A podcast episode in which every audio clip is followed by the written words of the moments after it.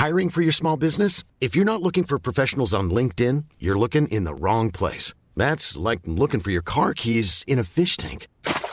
LinkedIn helps you hire professionals you can't find anywhere else, even those who aren't actively searching for a new job but might be open to the perfect role. In a given month, over 70% of LinkedIn users don't even visit other leading job sites. So start looking in the right place. With LinkedIn, you can hire professionals like a professional. Post your free job on linkedin.com slash people today. Heraldo Radio, la HCL se comparte, se ve y ahora también se escucha. Inicia las noticias de la tarde con Jesús Martín Mendoza en Heraldo Radio.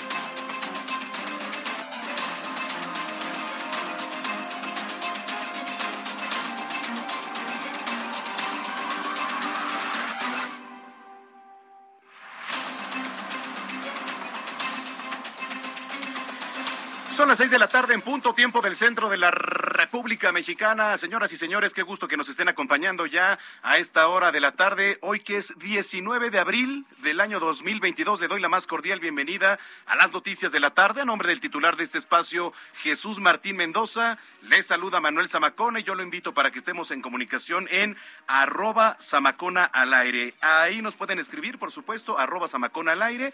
Y también, como siempre lo hago, lo invito para que sigan nuestra página web que es www.heraldodemexico.com.mx. Le repito, www.heraldodemexico.com.mx. Ahí puede usted ver toda la actualización de coyuntura local, nacional, internacional, deportes, cultura, espectáculos, tendencias y demás. Entonces, bueno, de verdad lo invito para que estemos en comunicación.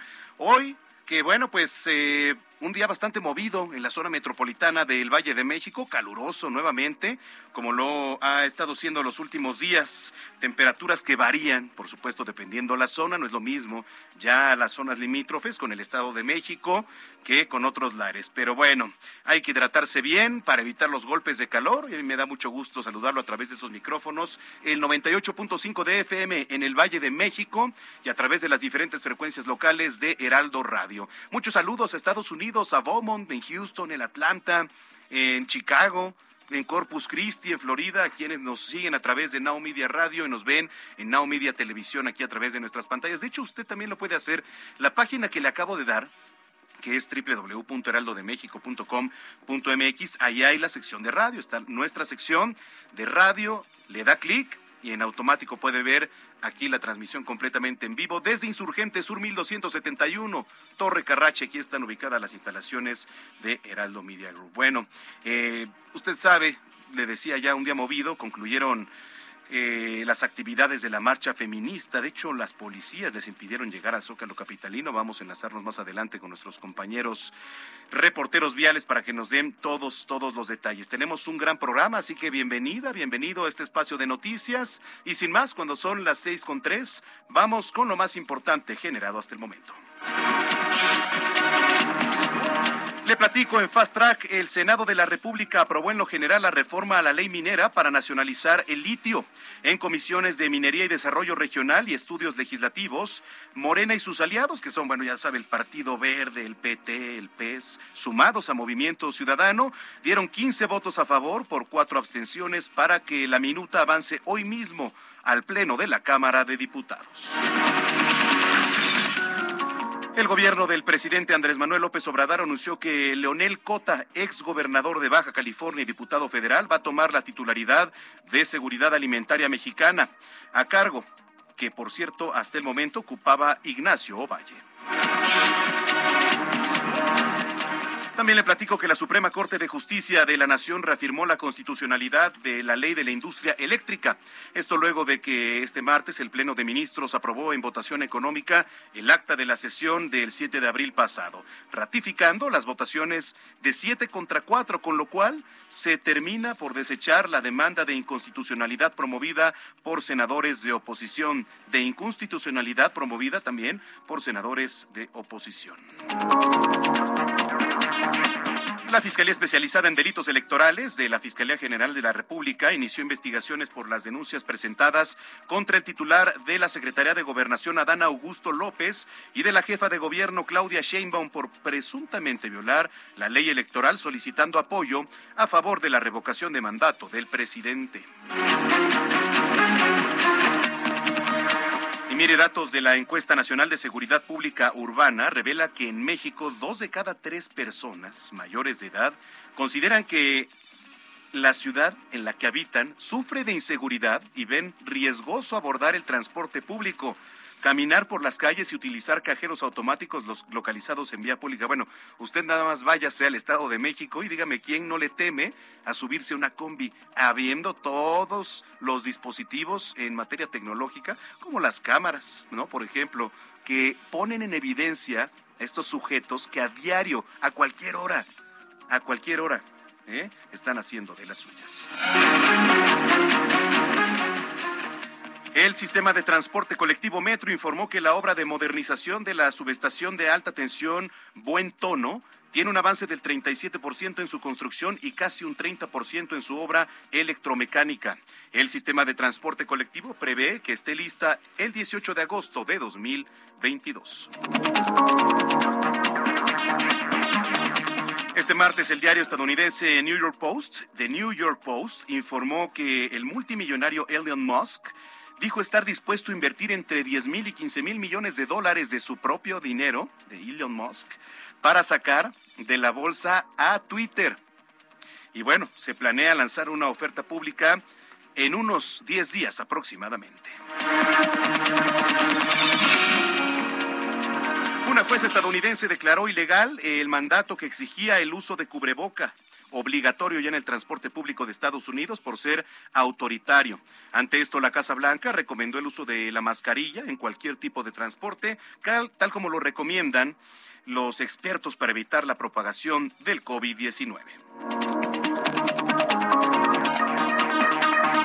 Vamos a comenzar un recorrido por las calles de la capital. Daniel Magaña, ¿dónde te encuentras? Adelante.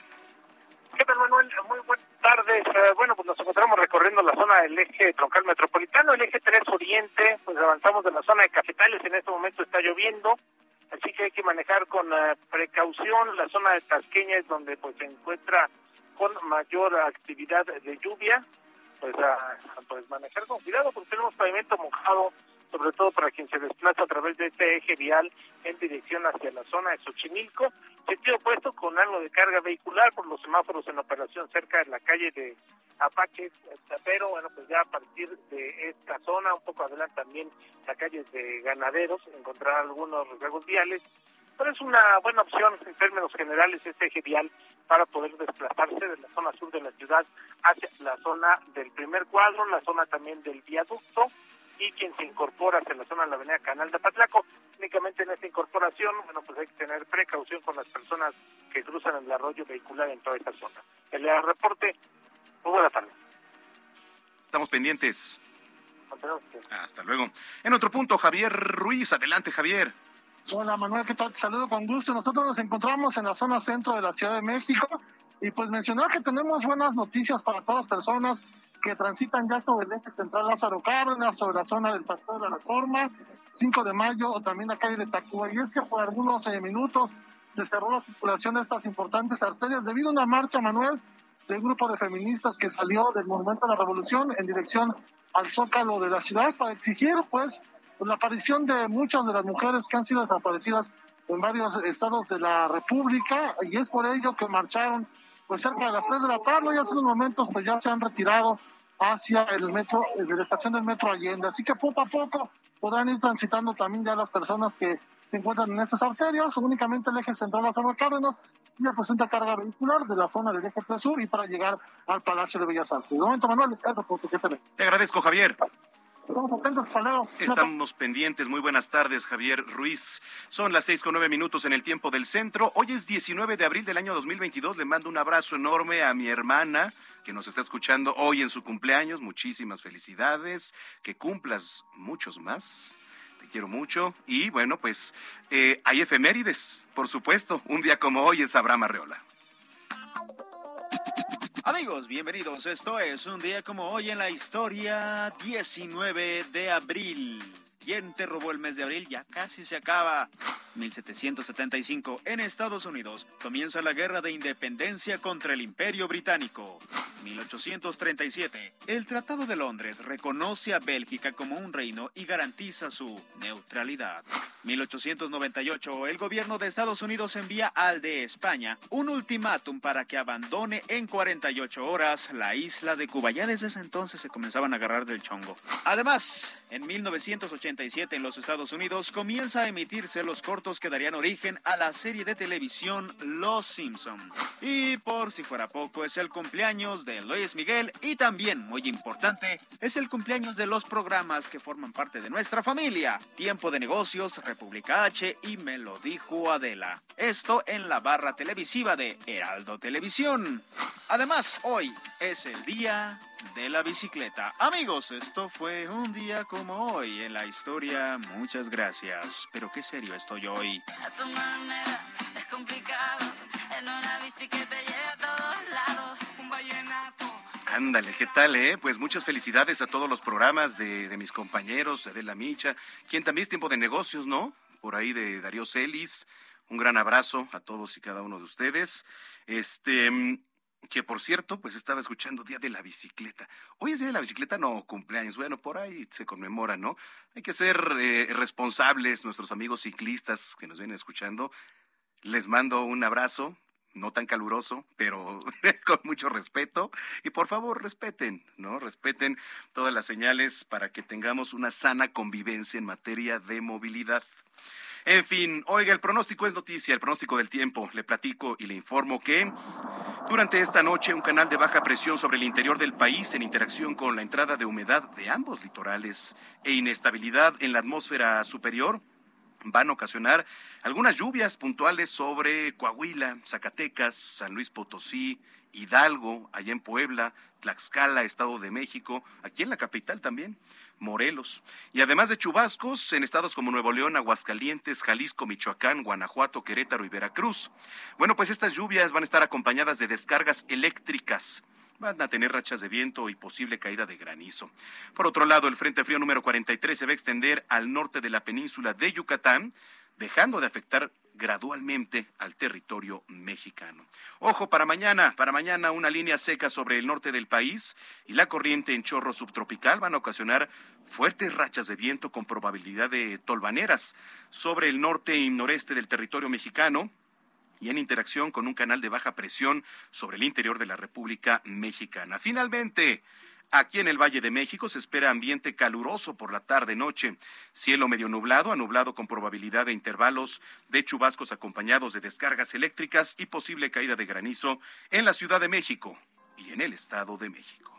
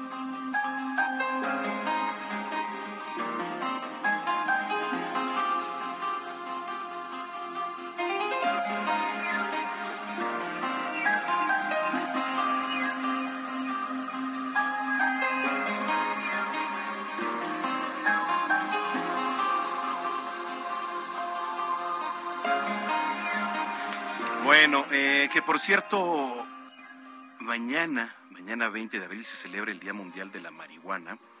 Eh, le vamos a estar entrando al tema porque sin duda, pues es un tema bastante polémico, ¿no?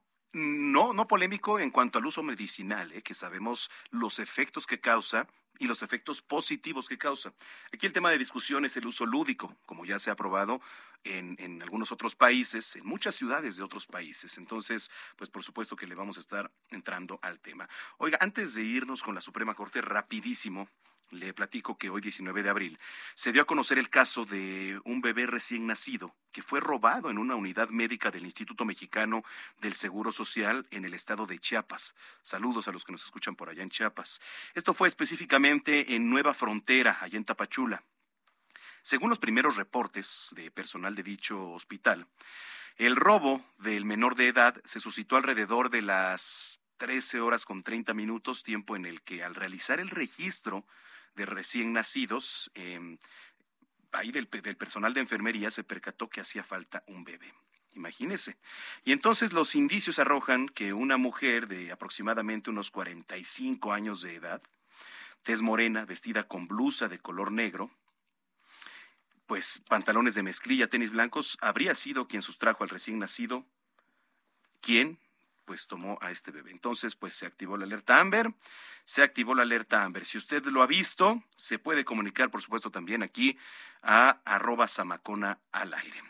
Ahora sí, esta tarde la Suprema Corte de Justicia de la Nación mantuvo firme la desestimación de inconstitucionalidad promovida por senadores de la oposición en contra de la ley de la industria eléctrica. Qué bueno, tanto tema ha causado. Ahorita le vamos a entrar al, al, tema. Mientras vamos con nuestra compañera Diana Martínez, reportera de Heraldo Media Group, que nos tiene los detalles. Adelante, Diana. Diana Martínez, creo que ahí tuvimos un problema con, con, la comunicación. Ahorita vamos a regresar a hacer contacto con nuestra compañera Diana Martínez.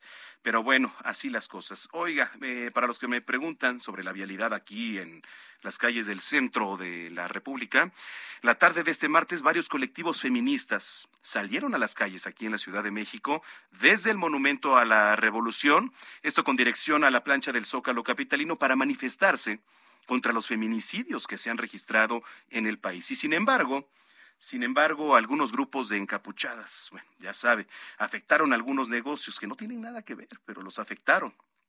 Nos afectaron. Eh, también las instalaciones del metro y las mujeres avanzaron sobre Avenida Hidalgo frente a la Alameda Central hacia la plancha de la Constitución. La policía, al notar los actos de vandalismo, decidió encapsularlas. Les quitó martillos para que, pues, pudieran seguir la marcha. Evidentemente no pueden ir haciendo destrozos, sobre todo, le decía, eh, con temas que no tienen absolutamente nada que ver. Oiga, eh, vamos ahora sí con Diana Martínez, nos tiene información de Emilio Lozoya. Se comprometió a pagar 2.6 millones, 2.6 mil millones de dólares para librar el delito de defraudación fiscal. Adelante, Diana. ¿Qué tal, Manuel? Buenas tardes. Pues sí, hoy se realizó una audiencia del exdirector de Pemex, Emilio Lozoya, quien ofreció pagar 2.6 millones de pesos para que no se le impute el delito de defraudación fiscal. Eh, durante esta audiencia que se realizó en el Centro de Justicia Penal Federal del Reclusorio Sur, Alejandro Rojas Pruneda, abogado del exfuncionario, informó al juez Felipe de Jesús Delgadillo Padierna que su cliente ya ofreció a la Procuraduría Fiscal de la Federación pagar el monto que se reclama en esta carpeta de investigación por ese delito.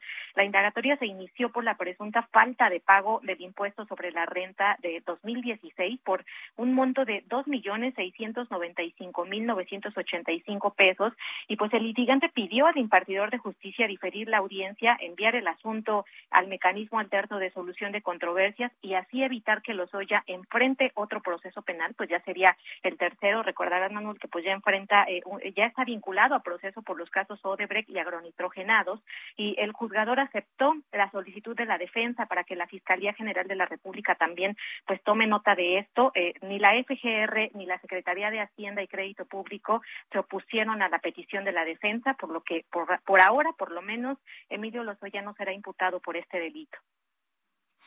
Bueno, pues vamos a estar este vamos a estar muy pendientes de la información. Te agradezco mucho, Diana. Buena tarde. Muy buena tarde.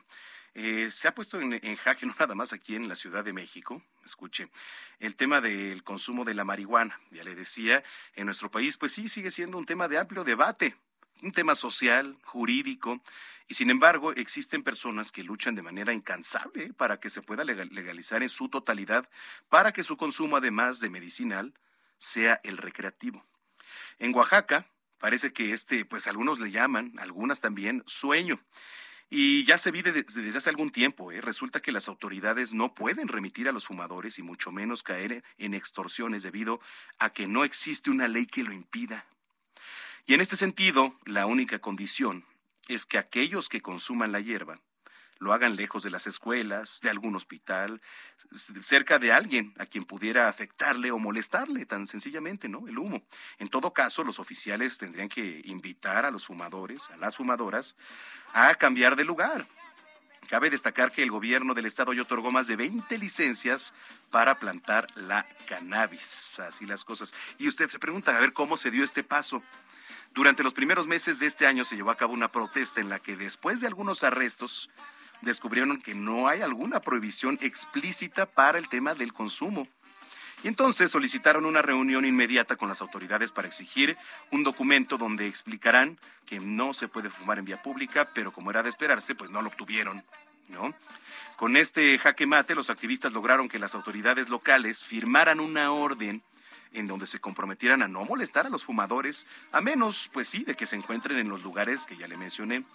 Ahora, con un documento oficial sí tienen como segunda misión hacerlo del conocimiento de la policía, porque algunos elementos no están conformes con la medida. Entonces yo le preguntaría a usted, ¿qué opina sobre el uso recreativo en específico? Eh? ¿Qué opina sobre el uso recreativo de la marihuana? ¿Se debe aprobar? ¿No se debe aprobar? ¿Dónde se puede fumar? ¿Dónde no se puede fumar? ¿Verdad? Entonces, pues es un tema que sin duda sin duda es, es polémico. Mañana, mañana que se, pues no, no sé si se celebre, pero sí sé, sí sé que se, se conmemora el Día Mundial de la Marihuana, está para la reflexión. Ya son las seis con 21 minutos. Bueno, le platico, el coordinador del PRI en la Cámara de Diputados, Rubén Moreira, sostuvo que el dirigente nacional de Morena, Mario Delgado, no tiene estatura política y lo calificó de terrorista luego de que este anuncio, no, anunció, perdón, el inicio de una campaña informativa para dar a conocer los nombres y rostros de los que llamaron traidores a la patria. Ya ve que ayer estuvo ahí con Citlali Hernández diciendo, no, es que vamos a recorrer la República Mexicana para que entonces el pueblo conozca los rostros de quienes traicionaron a la patria. Por Dios, digo, la verdad es que... Eh, créame que a los senadores, senadoras de oposición, no les interesa, ¿eh? El pueblo conoce a los senadores. Y es más, simplemente usted puede ingresar a la página del Senado de la República y ahí le aparece la lista de los senadores. ¿no? de los diputados en, en, el Palacio Legislativo de San Lázaro. En fin, bueno, vamos a otros temas. Adelante, Jorge Almaquio, ¿qué nos tienes? ¿Qué tal, Manuel, amigos? Eh, muy buenas tardes. El presidente de la mesa directiva de la Cámara de Diputados, Sergio Gutiérrez Luna, justificó la campaña de escuchamiento que inició Partido para evidenciar a los diputados federales que votaron en contra de la reforma eléctrica. Señaló que la difusión en redes sociales de imágenes con el nombre de los legisladores mencionados como traidores a la patria es parte de los delitos de su derecho a la libertad de expresión. Recordar que Mario Delgado, presidente de Morena, informó que su partido difundirá fotos de los diputados de la oposición, PAN, PRI, PRD, Movimiento Ciudadano, que votaron en contra de la reforma eléctrica del presidente Andrés Manuel López Obrador pues entrevistados durante la inauguración de la muestra Veracruz en San Lázaro, esplendor del Golfo de México, el diputado de Morena rechazó que una campaña de persecución contra los legisladores de oposición. Déjame comentarte que, bueno, pues a pesar de que no hay esta campaña, aquí en el Pleno, durante la sesión del día de hoy, pues el, la discusión ha terminado durante varias horas en torno precisamente ante los, de los señalamientos de la coalición eh, junto con Historia, Morena, Partido Verde y también Partido Trabajo, de pues, los señalamientos de traidor de la patria en contra de la oposición. De hecho, colocaron un tendedero a un costado de la tribuna con las fotos y con las imágenes de los legisladores poniéndoles eh, traidores a la patria. En estos momentos, cuando se está hablando precisamente la diputada del PAN, Mariana Gómez Campa, quien ha criticado, por supuesto, la posición de los morenistas. Escuchemos.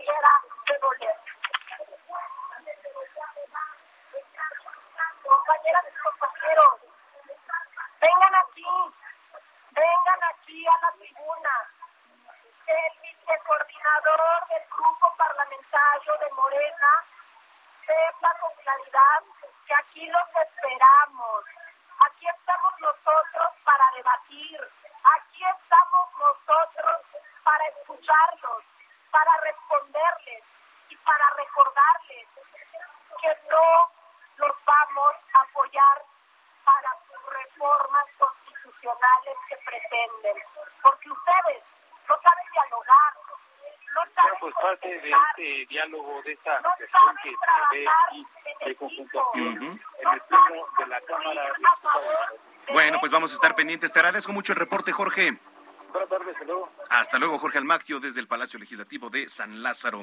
Gracias a los que ya nos han escrito en arroba Samacona al aire. ¿Qué opina sobre la aprobación del uso recreativo de la marihuana? Arroba Samacona al aire. Regresando, vamos a leer los primeros comentarios. Vamos a una pausa.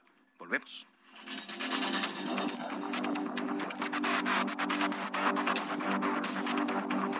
Escuchas a Jesús Martín Mendoza con las noticias de la tarde por Heraldo Radio, una estación de Heraldo Media Group.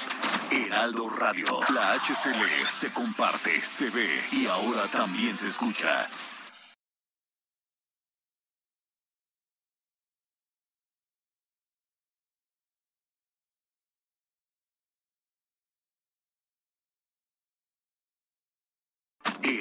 Radio, la HCL se comparte, se ve y ahora también se escucha.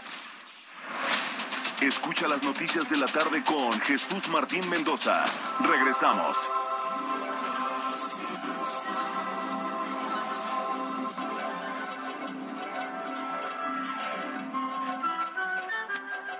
Que esa va a ser la nueva cortinilla de entrada. Ya nos acaban de informar que esta va a ser la nueva cortinilla de entrada. No, bueno, es que déjeme le platico que hace más de 35 años, un 19 de abril, se emitió el primer episodio de Los Simpson. Y entonces, desde ese tiempo, los miembros de la familia más famosa de América y sus amigos, conocidos, vecinos, vecinillos, se han convertido ya en parte del imaginario colectivo. Y precisamente por su 30 aniversario, también se inauguró en el 2017 el Día Mundial de los Simpson, eh, que se celebra cada año, un 19 de abril. Entonces, este Día Mundial es un reconocimiento, es un reconocimiento a la trayectoria de esta serie de influencia, pues se podría decir que hasta universal, ¿eh? que ha batido récords y que ha significado una sátira de la sociedad estadounidense y también en general. Fue la agencia de comunicación española PR Garage la que decidió lanzar la propuesta en change.org, consiguiendo el objetivo de las firmas propuestas. Entonces, eh, A3 Media se sumó a la celebración con una programación especial en Neox y el uso del hashtag de Simpsons Day, que el día es el Día Mundial de los Simpsons. También Fox España, que suele emitir un maratón de, de esta serie. Fíjese nada más. Bueno, hay muchas curiosidades, ¿eh? De los Simpson. Entonces, pues muchas felicidades y, este, yo la verdad, en lo particular no, no los he visto, nunca he visto. Digo, si llegas a ver uno que otro capítulo por ahí de los Simpsons, pero en lo particular no, no veo mucho a estos personajes de color amarillo. Son las seis con treinta y dos minutos en el tiempo del centro. Bueno, las comisiones hablan la reforma y pasa hoy al Pleno para su discusión en el Senado de la República. Misael Zavala, adelante con la, con la información.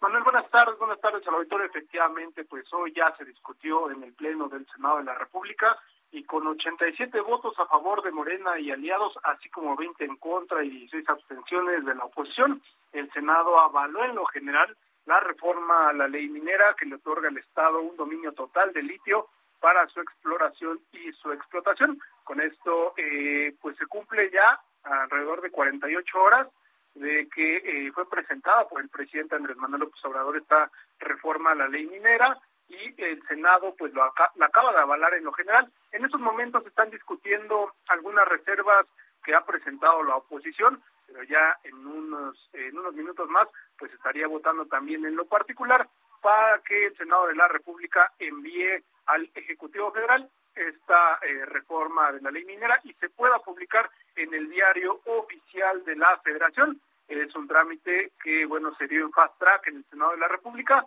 Manuel apenas ayer llegó esta minuta de la Cámara de Diputados y los senadores de Morena y sus aliados pues dieron eh, celeridad y lo trataron como un tema urgente, por eso en este momento ya se está discutiendo ahora en lo particular. Y durante el debate, Manuel, en el Pleno del Senado, la coordinadora del Partido del Trabajo, eh, Giovanna Bañuelos de la Torre, aclaró que no se nacionaliza el litio porque eso ya está incluido en la Constitución, sino que con la reforma será un dominio pleno del Estado mexicano sobre el litio. En este sentido, también el senador Alejandro Armenta explicó que son 31 concesiones vigentes que fueron entregadas a empresas extranjeras en gobiernos anteriores para la explotación y la exploración minera, por lo cual, pues, estas 31 concesiones se estarían revisando por parte del gobierno federal para saber, pues, si son, eh, fueron entregadas de manera legal y eh, si son de utilidad para las empresas, sobre todo empresas eh, canadienses y empresas chinas, y bueno, pues, estarían revisando estas concesiones, por lo que ha dado a conocer Morena en el Senado de la República y más temprano también el presidente Andrés Manuel López Obrador. Y en unos minutos más, Manuel, pues estaría dando trámite ya concluido en el Congreso de la Unión sobre esta eh, urgente reforma a la ley minera que eh, pues los morenistas han bautizado como la nacionalización del el litio. Manuel, hasta aquí la información. Qué tema también ha estado aquí en, en, los, en las últimas horas. Gracias, Misael. Gracias, Manuel. Buena tarde, buena tarde. Muy buena tarde. Que por cierto, dice el presidente, se ha tratado el tema del litio porque hubo un contrato que se transfirió, se vendió en Sonora, que estaba en manos de una empresa inglesa y pasó a manos de una empresa china. Entonces dice, ahí hubo solicitud de información del por qué se había entregado esa autorización. ¿no? Él dice que tuvo que ver con un organismo de eh, autónomos, ¿no? de la COFESE, y bueno, surgió también una revisión sobre el contrato y se está analizando si se entregaron los permisos correspondientes. Entonces, a ver, pero ¿cuál es la importancia sobre todo? Y es la pregunta para poner en contexto cuál es la importancia del litio para nuestro país, para México. Y para platicar de ello tenemos en la línea telefónica a Rosanetti Barrios. Ella es experta en temas energéticos. Eh, Rosanetti, muchas gracias por platicar con nosotros. Al contrario, muchas gracias a ustedes, Manuel, por su invitación. Oye, a ver, para poner en contexto, para que entendamos un poquito mejor, eh, ¿cuál es la importancia, el contexto la importancia del litio para nuestro país? Bueno, a ver, el litio es un mineral que tiene un uso relevante en baterías, en baterías generales. Pero dado que en el mundo empieza a haber, más bien ya se tomó la decisión en diferentes países de cambiar, de dejar de, de, fabricar automóviles ligeros con motor de combustión interna y sustituir por automóviles ligeros con motor eléctrico, entonces el litio pues también va a formar parte de esas baterías que van a atender esos, esos eh, automóviles. Por lo tanto, pues es un mercado importante. Eso es en nivel general. El litio, el litio es importante para el nuevo mercado de automóviles hasta el momento, sí. ¿Por qué lo digo así? Pues porque son, como, como es un, un desarrollo tecnológico permanente, quizás en unos años esas baterías además eh, pudieran sustituir el litio, el litio por otro mineral. Pero bueno, por el momento sí hay una expectativa de que el litio tenga una demanda importante para las baterías. Ahora bien, y eso tiene digamos, eso es importante para México. En principio sí, digamos, conceptualmente sí. En donde hay una distorsión importante de la realidad es en asumir que México es una potencia en litio. No tenemos ninguna evidencia, ninguna, que indique que somos potencia en litio. Al contrario, la evidencia que hay como que nos hace dudar que sea evidencia en litio. Toda esta distorsión de la realidad, digamos, está basada en el hecho de que hay una concesión minera en, en Sonora, la concesión de Bacanora Sonora, que es una concesión que después de muchos años, mucho trabajo de investigación, porque eso es lo que se tiene que hacer en las minas, ha encontrado que tiene pues una posibilidad, sí, de tener reservas importantes de litio. Esa concesión. Pero el resto del país no lo sabemos. Nadie más ha hecho estudios digamos, que permitan determinar que México es una eh, potencia en litio. Las concesiones mineras se otorgan para explotar, vamos a decir, una región. Y es cada empresa la que toma la decisión de llega, analiza y dice, ah, aquí hay y voy a inventar. Aquí hay cobre, aquí hay oro, aquí hay plata, aquí hay, ¿no? Y entonces es así como se va definiendo qué se explota y cómo se explota. No es cierto que haya una concesión específica para litio. Si, si, México fuera una gran potencia en litio, seguramente que las concesiones mineras ya otorgadas lo hubieran detectado y no ha sido así. Porque el presidente dice se vendió en Sonora. Dice que estaba ahí en manos de una empresa inglesa. ¿Esto, esto es cierto? Sí.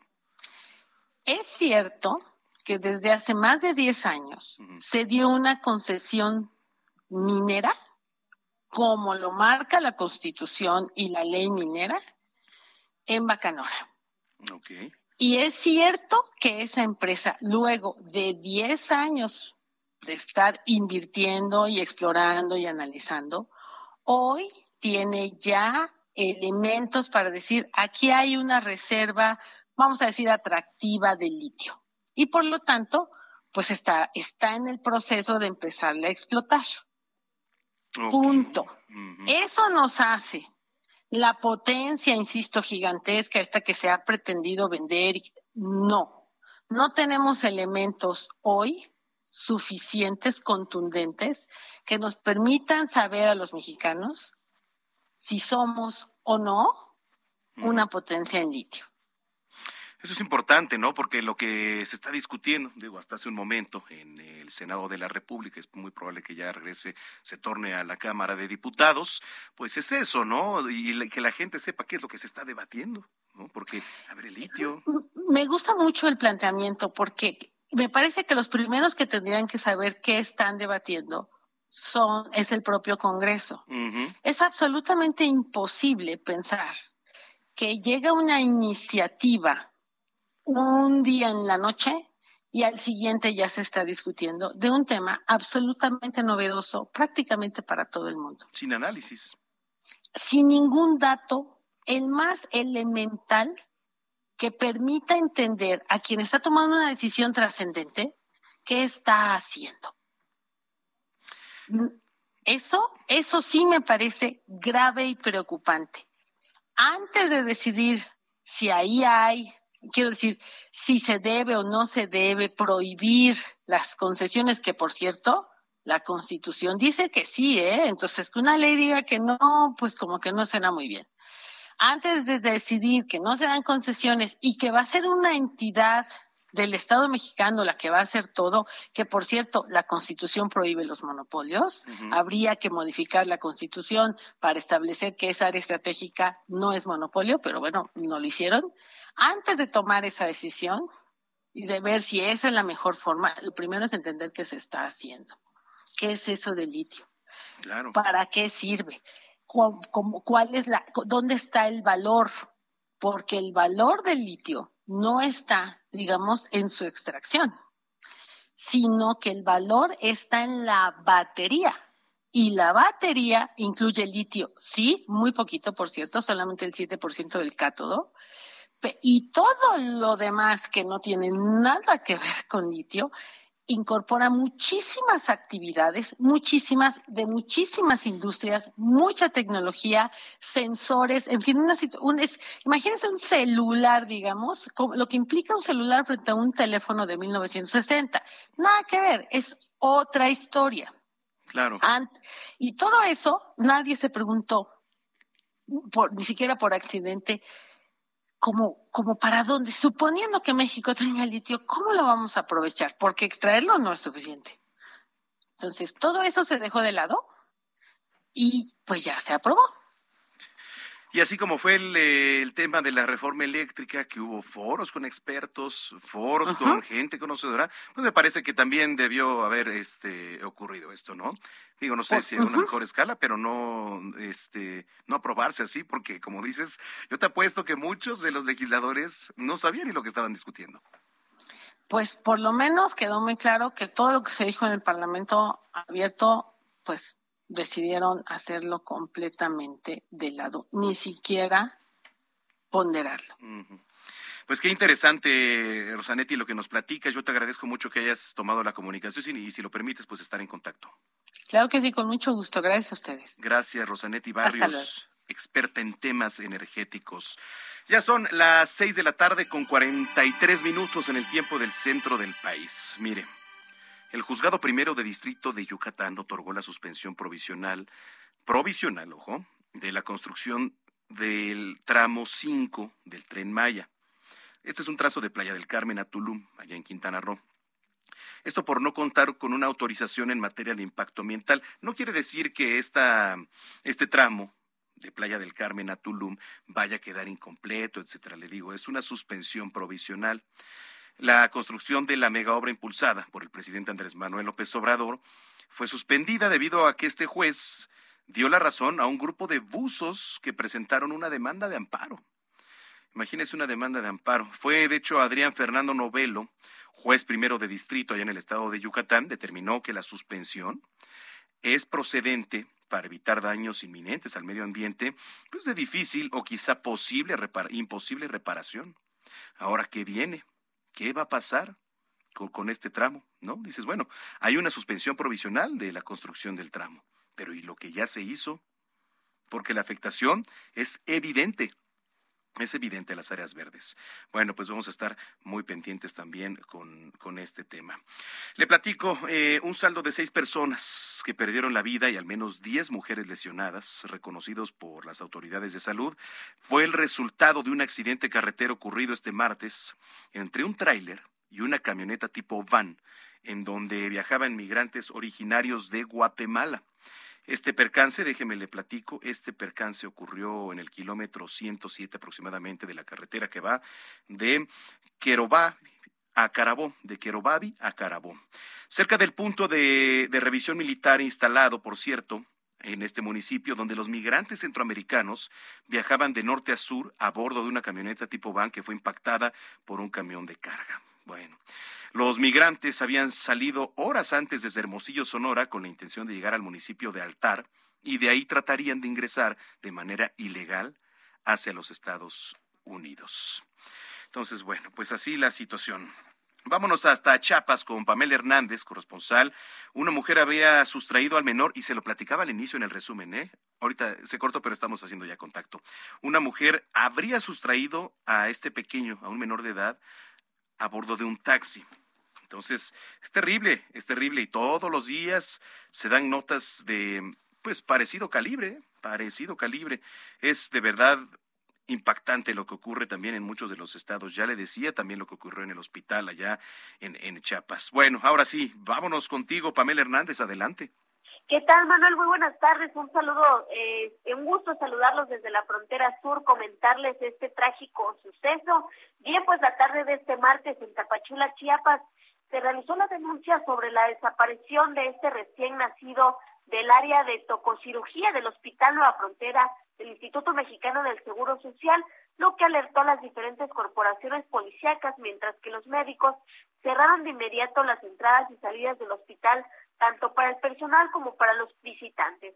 Fue aquí alrededor de las 14.10 horas informaron que un recién nacido había desaparecido y de, y de inmediato pues avisaron a los guardias para que cerraran los accesos al hospital. De manera extraoficial se supo que una mujer se acercó a Carlos Sena, quien es el papá de este recién nacido, para aplicarle una vacuna y hasta ahora eh, son 6.47 que no aparece este menor. Elementos de la Policía Especializada de Servicios Periciales acudieron al lugar para iniciar las investigaciones luego de que las voces de alerta de inmediato se activaran en este mencionado hospital.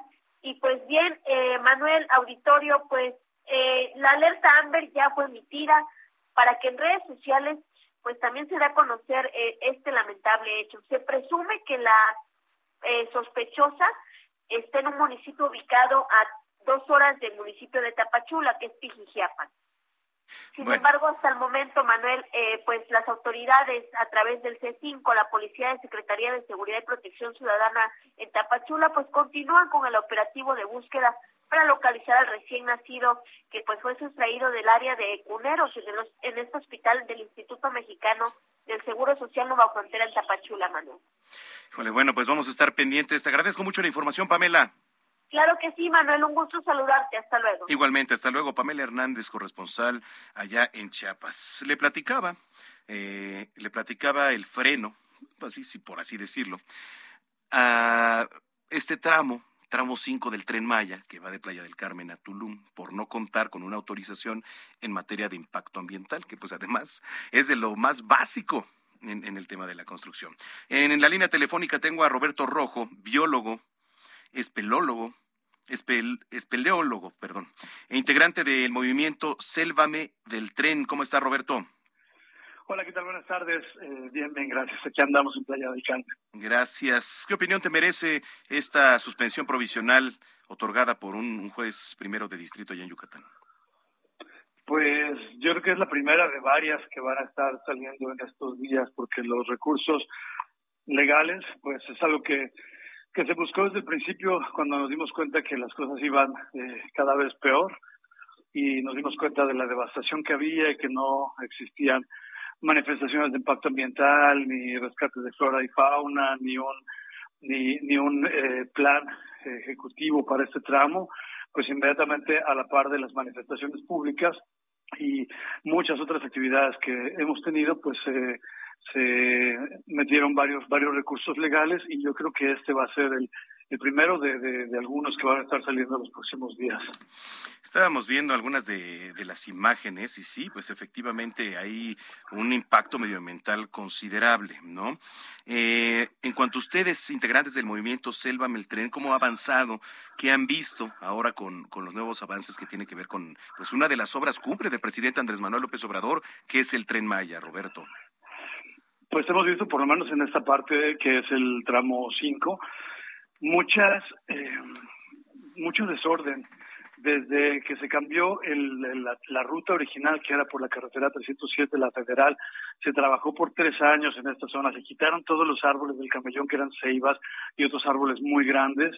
Se comenzaron a, hacer los, eh, las bases de, puentes, y de pronto cambian la, la ruta y se van selva adentro. Entonces ahí fue cuando pues todos los que vivimos aquí nos asombramos y levantamos la voz y, y lo que hemos visto desde entonces para acá ha sido eh, irregularidades, ilegalidades, eh, fuimos testigos de cómo se fue sorteando esta nueva ruta, cómo cómo se hablaba con los con los dueños de los terrenos, cómo iban, eh, pues ahora sí que improvisando conforme avanzaba y eso pues nos tiene muy sorprendidos porque en realidad pues es un proyecto emblemático de, de, este gobierno y que se esté haciendo de esa manera pues nos tiene en primera sorprendidos, en segunda molestos y en tercera pues preocupados porque no solo se vulnera la, la cuestión ambiental medioambiental, sino incluso la, eh, la viabilidad misma del proyecto, porque están entrando a un territorio nuevo para, para ellos, que sabemos que se van a encontrar cuevas, cenotes, cavernas, ríos subterráneos y mucho más,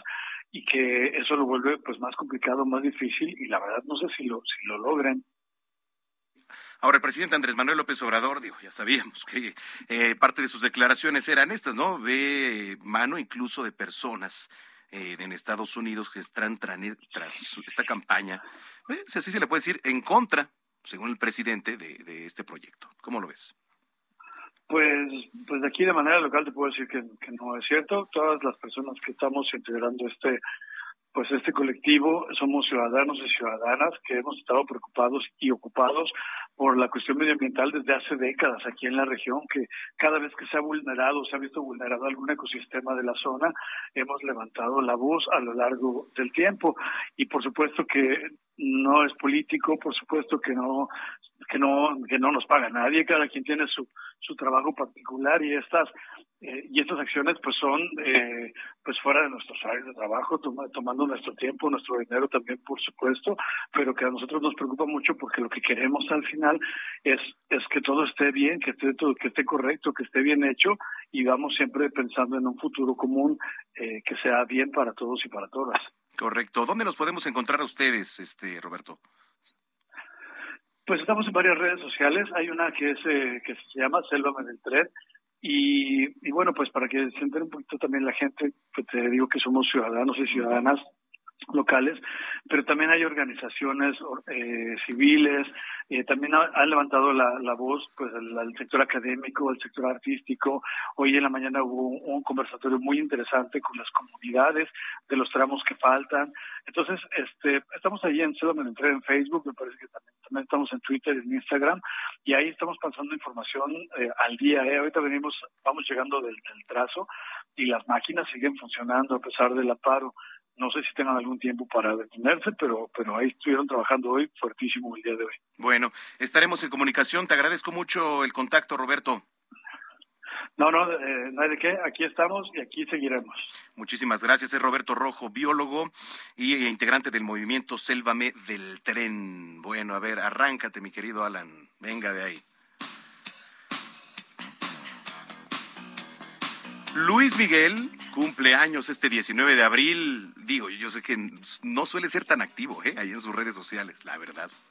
Y este, pero sí subió un video por ahí en sus redes sociales que incluso sorprendió a muchos. 52 años está celebrando Luis Miguel. Entonces, pues, muchas felicidades. Y nos vamos con esto, que es Ahora te puedes marchar. Regresando, le tenemos más aquí en este espacio. Volvemos.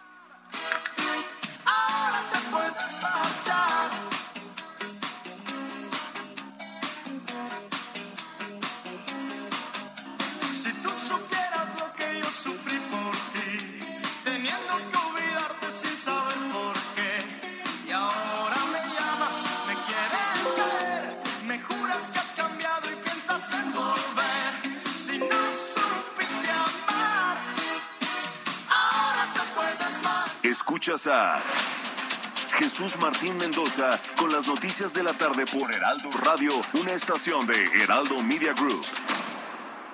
Heraldo Radio 98.5 FM, una estación de Heraldo Media Group, transmitiendo desde Avenida Insurgente Sur 1271, Torre Carrachi, con 100.000 watts de potencia radiada.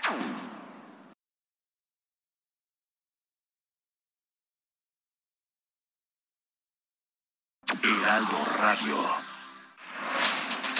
Escucha las noticias de la tarde con Jesús Martín Mendoza. Regresamos.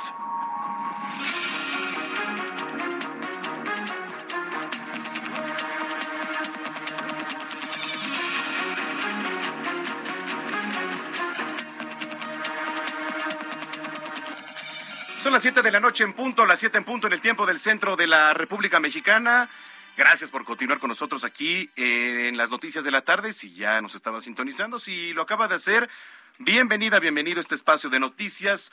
A nombre de su titular, Jesús Martín Mendoza, le damos la más cordial bienvenida.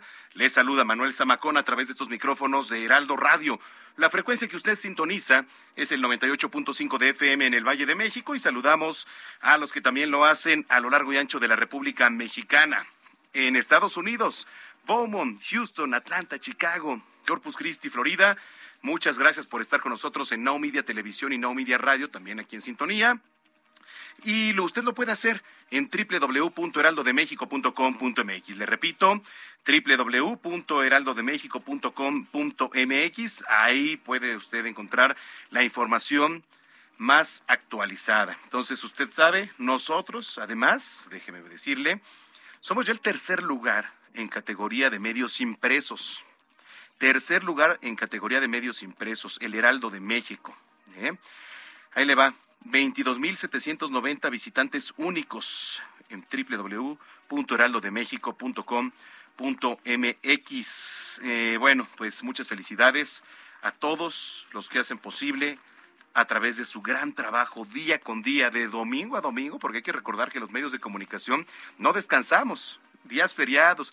Nosotros a veces ya estamos acostumbrados a decir, bueno, y en Semana Santa, ¿qué? No, nosotros en Semana Santa tenemos mucho trabajo, también en Año Nuevo, también en Navidad y en muchos días feriados. Así que, pues, siempre a la vanguardia, el Heraldo de México, iniciamos con el sueño de ser el grupo multimedia de mayor relevancia de México y para lograrlo, creamos seis plataformas digitales y hoy gracias a ustedes, gracias a ustedes público, por supuesto que somos los número uno y vamos por más. Bueno, Oiga, este, lo invito para que estén en contacto, arroba Samacón al aire. A los que ya nos escriben, muchas gracias. Dice por acá Vicente Bárcena, reportando sintonía desde la alcaldía Álvaro Obregón en la Ciudad de México. Gracias, Vicente, por tus comentarios.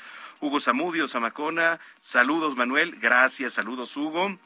Dice Valle Arboledas, eh, Zamacona, date una vuelta por insurgentes y reformas, se vende marihuana en todas sus presentaciones e incluso pastelitos de marihuana. Bueno, este, a ver, la verdad es que sí estábamos hablando sobre, sobre, este tema, ¿no? Sí, claro, hay en muchos lados, incluso fuera del Senado también, claro que sí.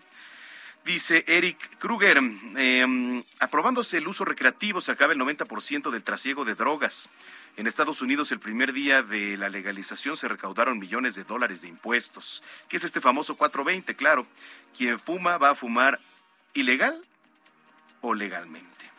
Gracias a Marco Coello que también nos actualiza las cifras de COVID como todos los días. Al ratito ya en el resumen se los vamos a dar a conocer. Em, dicen por acá también, ya entrados en nacionalizaciones, pues de una vez que se nacionalicen los tacos, los pulques, bueno, el pulque y el aire. ¿Cómo no? Claro que sí. Lo invito para que estemos en contacto, arroba Samacona al aire, le repito, arroba Samacona al aire, nos puede seguir y esta es una vía de comunicación para usted para que usted se comunique porque nos están monitoreando en diferentes partes. Entonces, si usted tiene algún bache en su colonia, alguna imperfección, no sé, quiera denunciar algo, hágalo en su unidad habitacional, en su calle, donde usted viva, muy cerca, o va pasando y se encuentra con algo que tenga que requerir una denuncia, hágalo aquí con nosotros también, arroba Heraldo de México y arroba Samacona al aire. Son las siete de la noche ya con cuatro minutos. Vamos con el resumen de lo más importante hasta el momento.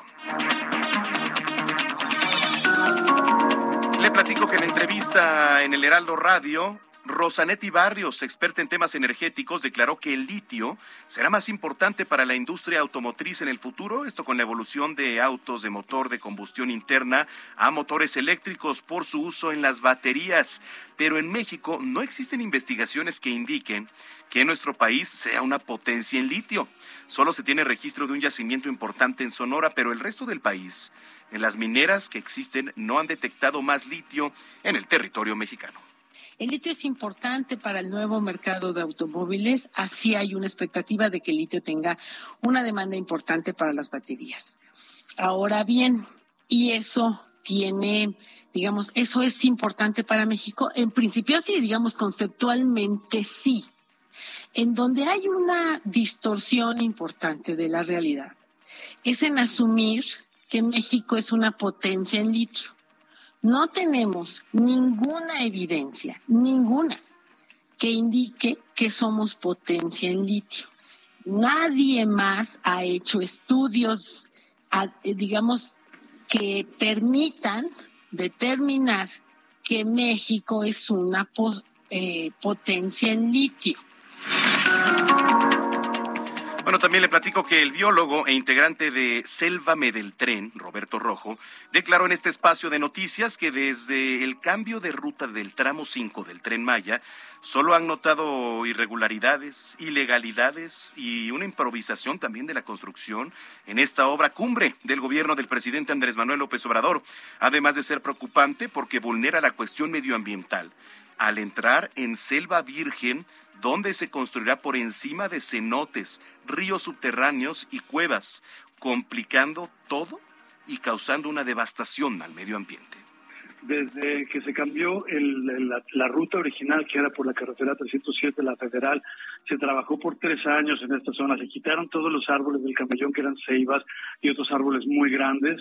Se comenzaron a, hacer eh, las bases de puentes y de pronto cambian la, ruta y se van selva adentro. Y lo que hemos visto desde entonces para acá ha sido eh, irregularidades, ilegalidades, pues como iban, pues ahora sí que improvisando conforme avanzaba y eso pues preocupados porque no solo se vulnera la, la cuestión ambiental, medioambiental, sino incluso la, eh, la viabilidad misma del proyecto, que se van a encontrar cuevas, cenotes, cavernas, ríos subterráneos y mucho más.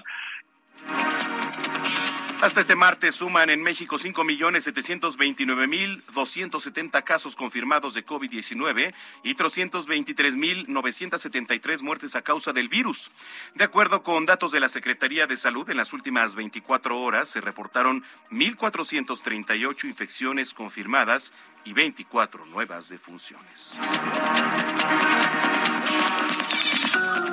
El ensayo en fase 2 de la vacuna mexicana contra COVID-19 denominada Patria fue postergado porque tuvieron que rechazar a tres de cada cuatro voluntarios por presentar anticuerpos contra el coronavirus, los cuales generados tras superar ya esta infección del SARS-CoV-2. Esto lo informa el Consejo Nacional de Ciencia y Tecnología.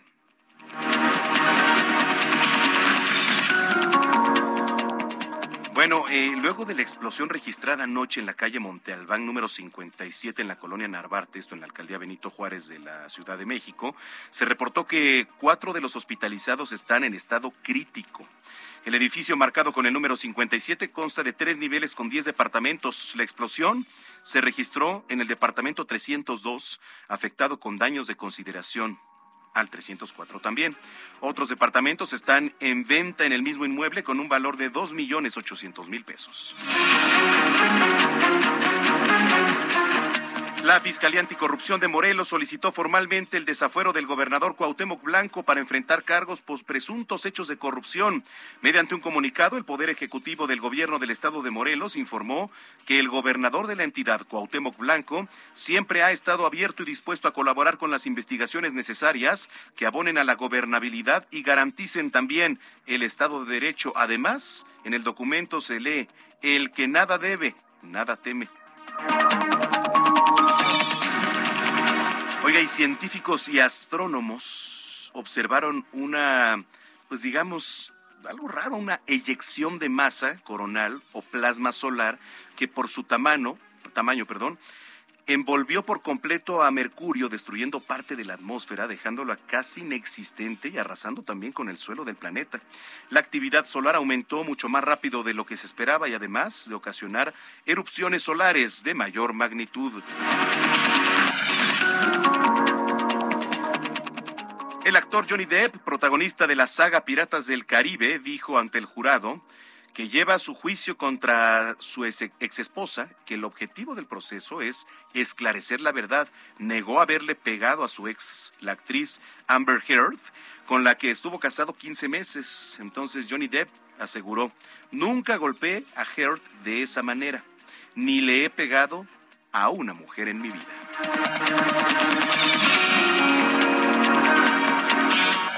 Vamos a dar otro recorrido por las calles de la capital. Daniel Magaña, adelante. ¿Qué tal, Manuel? Bueno, pues vaya manera de llover y es que pues no se veía que fuera a llover de la manera que se acaba de registrar aquí en la zona oriente.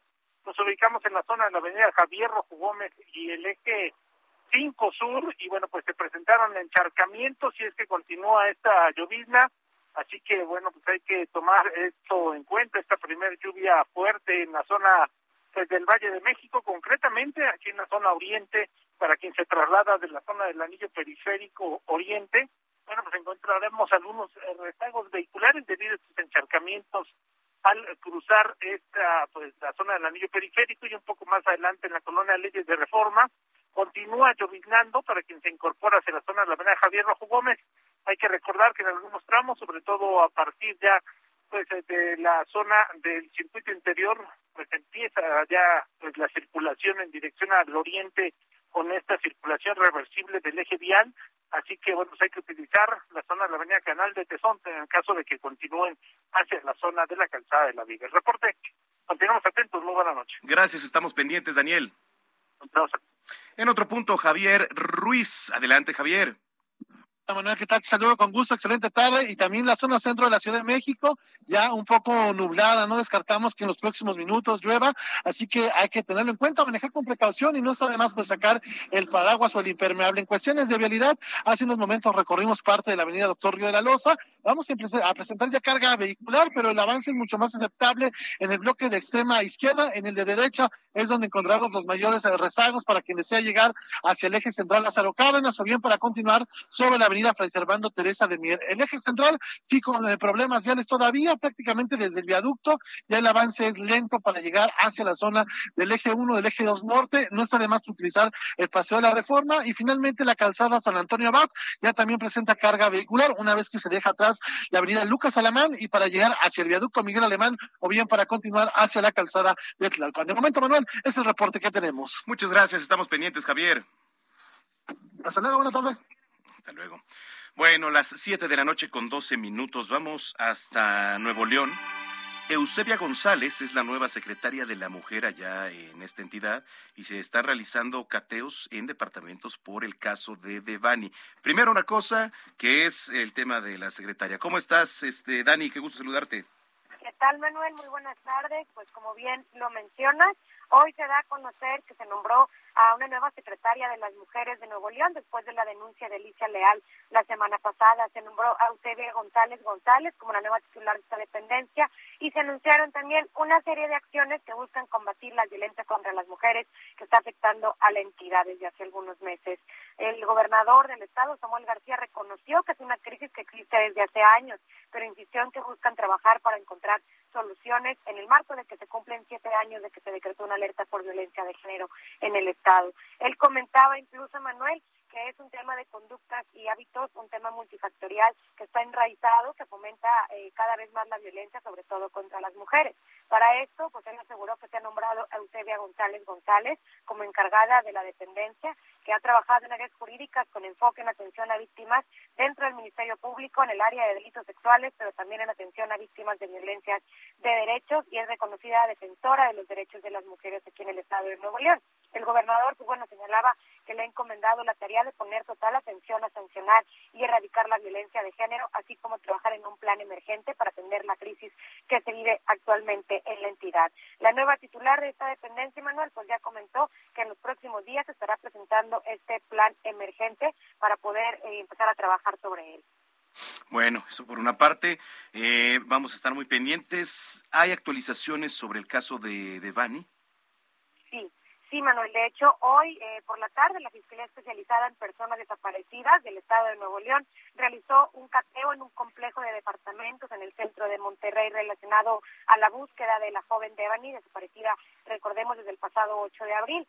Eh, se informó que se realizó este cateo en el condominio lateral número 18 en la planta baja de la unidad habitacional conocida como Condominios Constitución, que está en el primer cuadro de la ciudad. Sin embargo, pues el resultado de este cateo fue negativo.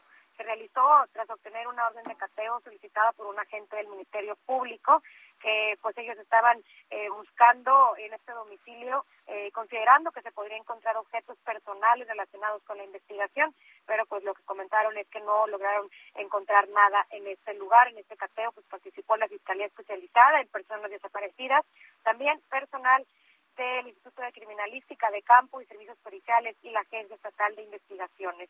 Es con lo más reciente que hay en este caso en este momento, Manuel. Bueno, pues vamos a estar al pendiente de lo que surja. Te agradezco mucho, Dani. Al contrario, seguimos pendientes y muy buenas tardes. Muy buenas tardes, Daniela García desde Nuevo León. Escuche lo que le voy a platicar. La encuesta nacional de seguridad pública urbana del INEGI del Instituto Nacional de Estadística y Geografía, reveló que dos de cada tres ciudadanos se sienten inseguros en las ciudades que viven. Las localidades donde aumenta esta sensación se encuentran en entidades asoladas por el crimen organizado, pues sí, y con mayor percepción de inseguridad. Ahí le va. Fresnillo, en Zacatecas, Ciudad Obregón, Sonora, y Naucalpan, en el Estado de México. Fíjese, este estudio muestra que 65.8% aproximadamente de la población mayor de 18 años considera inseguro vivir en su ciudad. El resultado fue tres puntos porcentuales menor que en diciembre de 2020, pero 1.3% mayor que las respuestas de septiembre de 2021 cuando se realizó la versión anterior a este estudio del cual estoy platicando. Yo le preguntaría también para que participe con nosotros en Twitter. ¿Usted se siente segura? ¿Usted se siente seguro en su entidad, en su ciudad, en su colonia y en su calle para empezar? Dijo, eh, hay zonas muy seguras. En cualquier entidad hay zonas muy seguras. Pero ojo, cuando es quincena, vamos al cajero. Cuando viene Navidad, cuando viene Año Nuevo, que las ratas saben que por supuesto se entregan los aguinaldos, bueno, pues Claro que no nos sentimos seguros, por supuesto que no, por supuesto que no. En fin, oiga, rapidísimo le voy a actualizar del caso Lozoya. Ya le platicaba que el exdirector de Pemex, Emilio Lozoya, ofreció pagar 2.6 millones de pesos para que no se le impute el delito de defraudación fiscal. Y entonces, durante la audiencia que se realizó este martes en el Centro de Justicia Penal Federal del Reclusorio Sur, Alejandro Rojas, abogado del exfuncionario, informó al juez Felipe de Jesús Delgadillo que su cliente ofreció a la Procuraduría Fiscal de la Federación pagar el monto que se reclama en la carpeta de investigación por este delito. La indagatoria se inició por la presunta falta del pago del impuesto sobre la renta, que es el ISR, de 2016 por 2.695.985.32 pesos. Pues así la situación. Son las 7 de la noche ya con 18 minutos, las 7 con 18 en el tiempo del centro. Vámonos a Nuevo León. Bueno, regresamos un poquito a Nuevo León. Este martes, el gobernador Samuel García supervisó los avances del control y combate de incendios forestales en la entidad. Estaban bravos ¿eh? los, los, los incendios allá en la entidad y también el plan de bombardeo de las nubes de la Sierra de Santiago se realizó un vuelo junto a representantes ahí de la Sedena, de Conagua y otras dependencias, donde se estimuló a las nubes para provocar esta lluvia, señalando que el proceso no contamina al medio ambiente, ¿no? Eh, señaló que la intención es que el agua pueda bajar las corrientes en los ríos, en la sierra, para arribar a las presas de la entidad. Y bueno, también recordó que desde finales de la década de los 90 no había una sequía tan pronunciada ahí en el estado. Ya le hablábamos de lo que ocurría también en Nayarit, en el estado de México también con algunos incendios. Pero bueno, aquí en Nuevo León dicen que se va a usar la tecnología y la ciencia para resolver la problemática que categorizó de cíclica. La categorizó de cíclica y el gobernador Samuel García. Oiga, en Chiapas estaba viendo también, y le quiero informar que hoy una cámara de seguridad allá en el estado de Chiapas logra captar el momento en que un tráiler embiste a varios vehículos. No es raro. Desafortunadamente, desafortunadamente, se ha vuelto una constante en todas las carreteras del país. Yo me pregunto por qué han dejado de a un lado la regulación de los tráilers. Se ha dejado a un lado. Y es un riesgo para usted, para mí, que viajamos en carretera. Por supuesto que es un riesgo. Usted nada más voltea a ver la México Querétaro también, tiro por viaje, accidentes. Mire, los hechos ocurrieron en el bulevar de, la ciudad de Comitán, en donde, según las imágenes, el conductor se habría quedado sin frenos. Eso pasa siempre y es la mayor causa de accidentes ahí en las carreteras. Chocó a los automóviles que estaban ahí en su camino. Diferentes cuerpos de seguridad acudieron al lugar, quienes atendieron a los lesionados y los trasladaron de manera inmediata a un hospital de esta ciudad allá en Comitán para recibir atención médica y que presentaban lesiones de gravedad, fracturas, todo el cuerpo, los paramédicos, paramédicos, perdón, quienes fueron los que arribaron primero en el lugar del accidente, pues ahí hicieron su labor. Bueno, vamos con más información cuando son las 7 de la noche con 20 minutos. Eh, la subestación eléctrica Buen Tono lleva un avance del 37% y dice por ahí Claudia Sheinbaum que va a estar lista aproximadamente en el mes de agosto de este año. Esto con lo que tiene que ver con la línea 12, que por cierto el día de ayer nos preguntaban a través de nuestra cuenta en Twitter, arroba Samacona al aire. Vamos con la información. Cintia Stettin, adelante tardes a ti del auditorio por la construcción de la nueva subestación eléctrica de alta tensión Buen Tono, que dotará de energía eléctrica las líneas 1, 2 y 3 del metro, lleva un avance del 37% en la obra civil y en el área electromagnética de un 26.93%. Esto lo informó el director general del metro, Guillermo Calderón, quien dejó en claro que este proyecto denominado Metro Energía será entregado el próximo 18 de agosto, pese a que la entrega de algunos materiales de China y Rusia se han retrasado. En conferencia de prensa, en donde también estuvo la jefa de gobierno Claudia Sheinbaum, eh, pues el, el, director del metro aseguró que con estos trabajos pues se da confiabilidad para evitar cualquier falla o paro de las actividades del metro, además de que se le darán 50 años más de vida a las líneas en cuestión, es decir, a la 1, 2 y 3. Eh, puntualizó que la subestación eléctrica tendrá una potencia de 240 megawatts, que para que nos demos una idea, nos dijeron, Estas subestaciones del tamaño de las que alimentan ciudades como Villahermosa, Colima y Cedalla, es decir, aquellas que tienen una población de 300 mil personas. Eh, por su parte, pues la jefa de gobierno anunció que el costo de este proyecto es de 4.500 millones de pesos. Esto es a lo largo de tres años, es decir, el próximo año también habrá inversión para esta subestación, a pesar de que eh, comenzará a operar en agosto de este año. Asimismo, presumió que su administración ha invertido más de 45 mil millones de pesos en la rehabilitación del metro, no solo en esta subestación, sino también en la eh, rehabilitación de la línea 2B, en la remodelación de la línea 1 del metro. Esto es lo que dijo eh, la, la, jefa de gobierno Claudia Sheinbaum y finalmente también dijeron pues que eh, de, eh, de, manera anual el metro paga 1.900 millones de pesos de luz eléctrica y con esta subestación que están trabajando en coordinación con la Comisión Federal de Electricidad se ahorrarán eh, pues un 13% de esta cantidad que te acabo de mencionar. Es la información que tenemos. Híjole, bueno, pues vamos a estar muy pendientes. Te agradezco mucho, Cintia. Muy buenas tardes, seguimos pendientes. Seguimos pendientes. Eh, um, Vamos a ir hasta, Tama, hasta Tampico, sí, allá en Tamaulipas, con nuestro corresponsal Carlos Juárez. Evacuaron a 17 personas por un incendio allá en el centro de Tampico. Adelante, Carlos. Hola, ¿qué tal, Manuel? Qué gusto saludarte a todo y te comento que en momentos de pánico vivieron las personas en una parte superior de la tienda ubicada en la zona centro de Tampico al registrarse el incendio de una clínica dental. El incidente que de inmediato movilizó al personal de bomberos eh, para evacuar a 17 personas que estaban en el inmueble. El siniestro ocurrió la tarde de este martes en el edificio ubicado en la esquina que forman las calles Carranza y Colón, contra esquina en la Plaza de Armas y frente al Palacio Municipal. La zona fue cerrada eh, a la circulación para el libre trabajo de los cuerpos de emergencia. Los bomberos ingresaban al inmueble donde se desalojaban al menos unas 17 personas, entre ellas un adulto mayor que fue sacado por una escalera en instantes en los que una gran cantidad de humo se estaba acumulando en la parte superior donde también fueron ubicados algunos despachos. Eh, también por fortuna se dio a conocer que el incendio eh, quedó controlado en cuestión de minutos sin que se registrara alguna persona lesionada, constatando a los bomberos que el inmueble fue clausurado a fin de que se lleve a cabo la investigación correspondiente para determinar la causa que propició el siniestro. Manuel, es la información. Muchas gracias, Carlos. Muy buenas tardes. Gracias, Carlos Juárez, desde Tampico, allá en Tamaulipas. Saludos, por cierto, a los que nos escuchan por esos lares.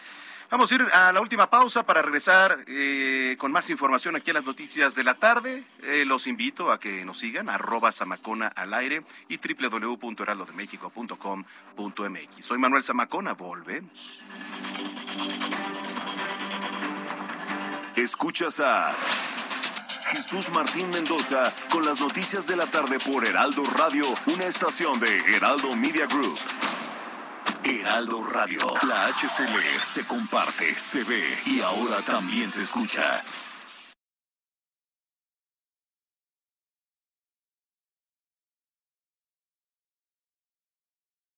Heraldo Radio, la HCL se comparte, se ve y ahora también se escucha.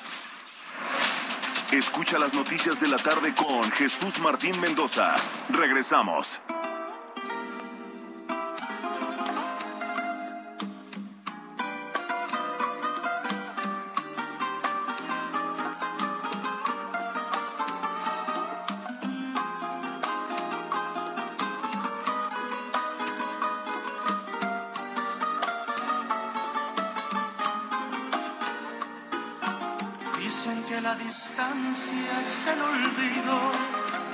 Vámonos, papá. ¿Qué tal Luis Miguel, señoras y señores, que anda celebrando 52 años? Subió un video ahí a sus redes sociales. Hace rato le platicaba que no es tan activo, ¿eh? No es tan activo el sol ahí en sus redes, pero dura creo que 11 segundos por ahí el video en su cuenta de TikTok y en el que salen una serie de imágenes de Luis Miguel usando un smoking blanco, un pantalón negro. Y bueno, pues ahí está. Entonces, este, por cierto, yo sí me aventé la serie de Netflix. A mi consideración es buena. Realmente te explica de manera generalizada mucho de lo que ha vivido. Digo, parte realidad y parte ficción también, ¿no? De lo que se le aumenta como en todas las series, pero bueno, pues ahí está. Y hay memes también del cumpleaños de Luis Miguel, que por qué tan elegante, etcétera. Pero bueno, una felicitación nuevamente al sol a Luis Miguel, hoy que cumple 52 años. Y eso que estamos escuchando es, es muy bonito. La barca original de Roberto Cantoral, ahí está. Vamos. Te sientas cansada de pagar. Piensa que yo por ti estaré esperando hasta que tú decidas regresar.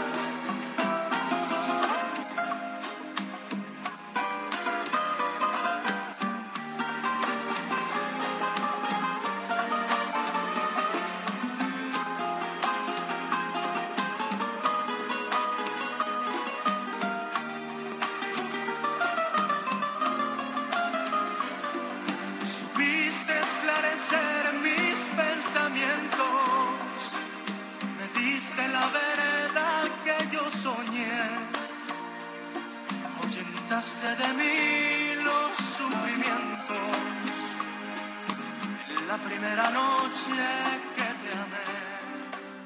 Bueno, fíjese que hace rato le hablaba yo del índice de, seguridad, o bueno, más bien esta encuesta nacional de seguridad pública urbana del Instituto Nacional de Estadística y Geo- Geografía, y le hacía la pregunta, ¿no? Ahí en redes sociales, ¿usted se siente segura, seguro de caminar por las calles en donde habita, en su entorno? ¿Cómo está la percepción? ¿Cómo siente? ¿Cómo percibe la seguridad? O la inseguridad también, por supuesto, ¿no? Pues rapidísimo, así mire, salió, y esta encuesta también arrojó, que la alcaldía Benito Juárez, gobernada por Santiago Taboada, continúa como la alcaldía hasta el momento con mayor índice de percepción, ojo, de percepción de seguridad en la Ciudad de México.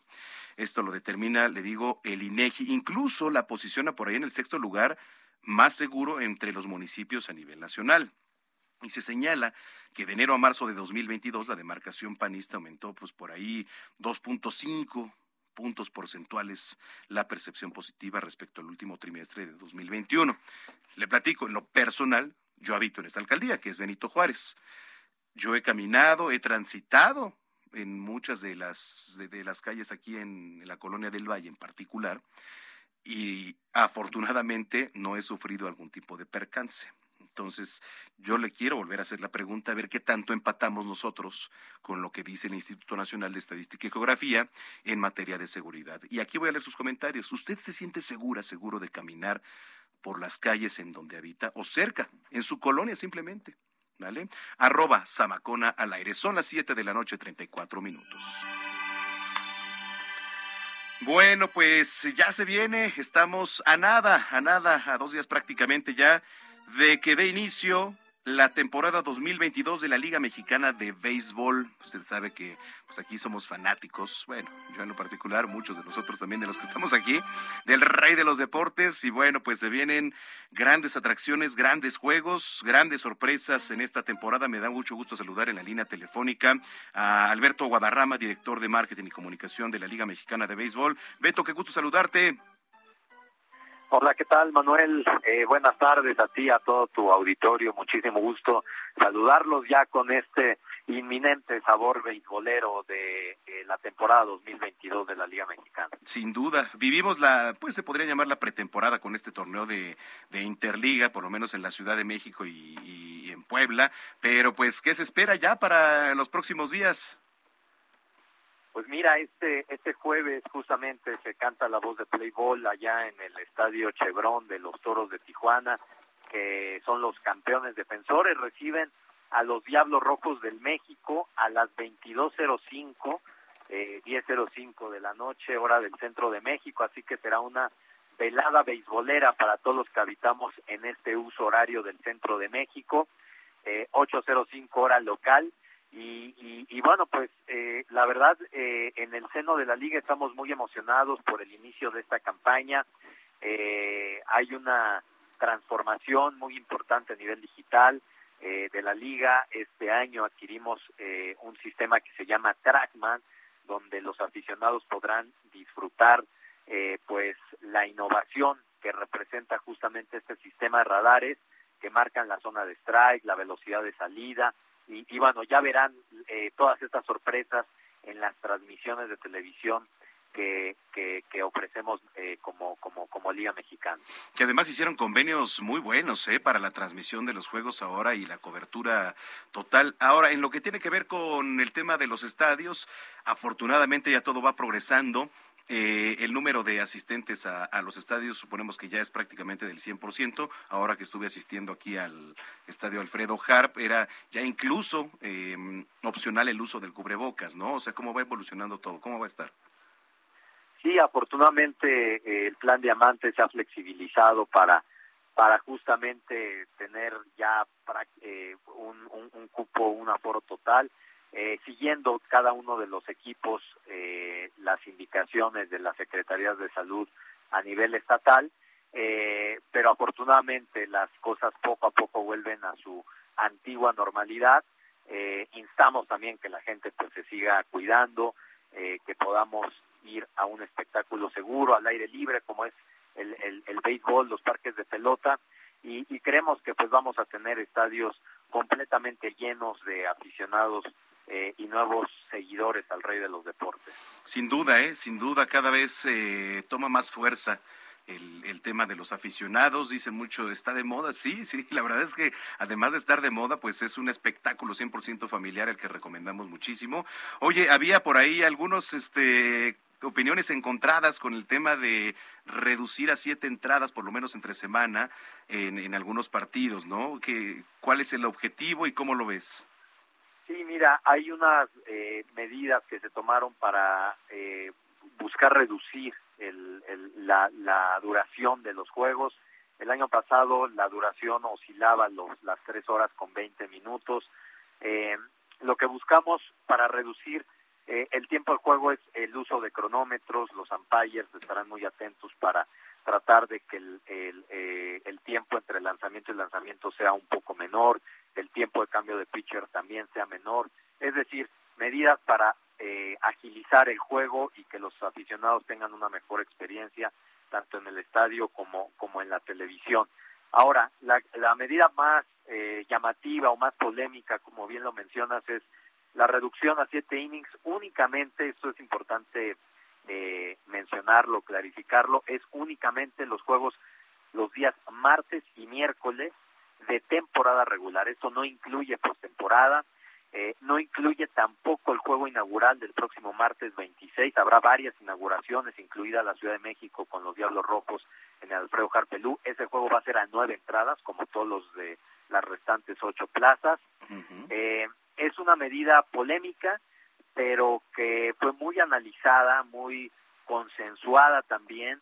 Eh, se realizaron grupos focales, investigación, eh, consultas con la WCC, que es la Confederación Mundial de Béisbol y Softball, para llegar a esta determinación.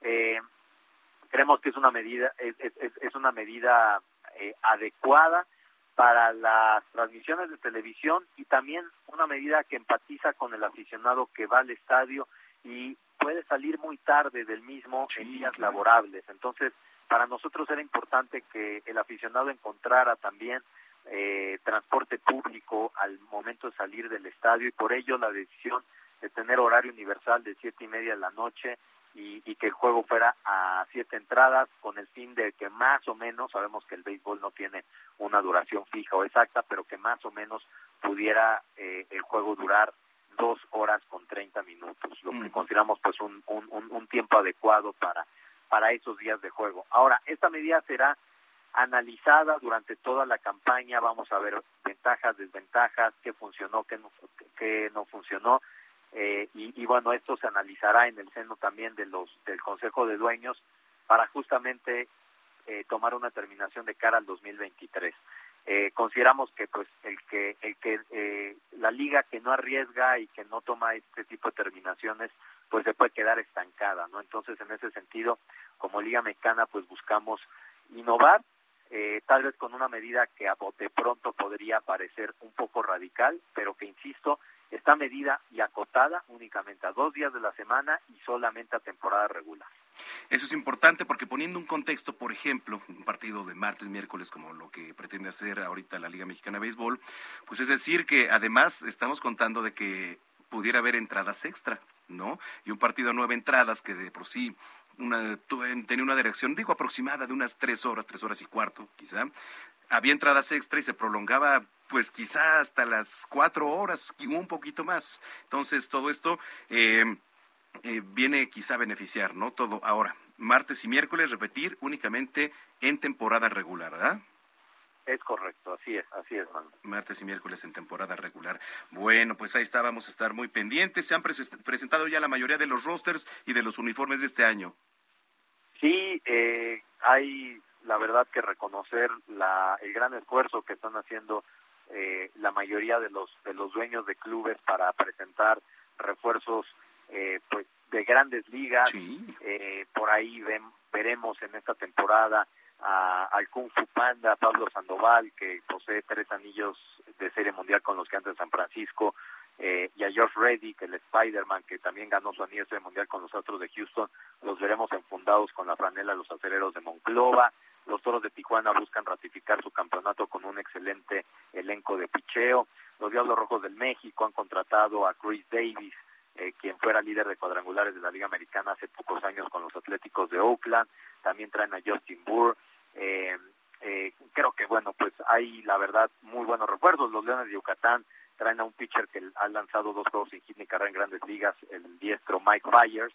eh, entonces, realmente, estos y muchos otros peloteros de primera incursión en la LMB, pues ofrecerán un espectáculo de garantías que creo, eh, sin lugar a dudas, eh, pues convierte a la Liga Mexicana en la liga de béisbol más importante de Latinoamérica. Entonces, es un espectáculo de primer nivel, tanto dentro del diamante como fuera del terreno de juego, donde, como tú has visto en los distintos estadios que, que, que conoces, Manuel, eh, pues se da un, un, también un muy buen espectáculo de, de, de, sonido local, de porristas, de mascotas, de show en el terreno, eh, de comida. Eh, vaya, creo que es un espectáculo bastante integral.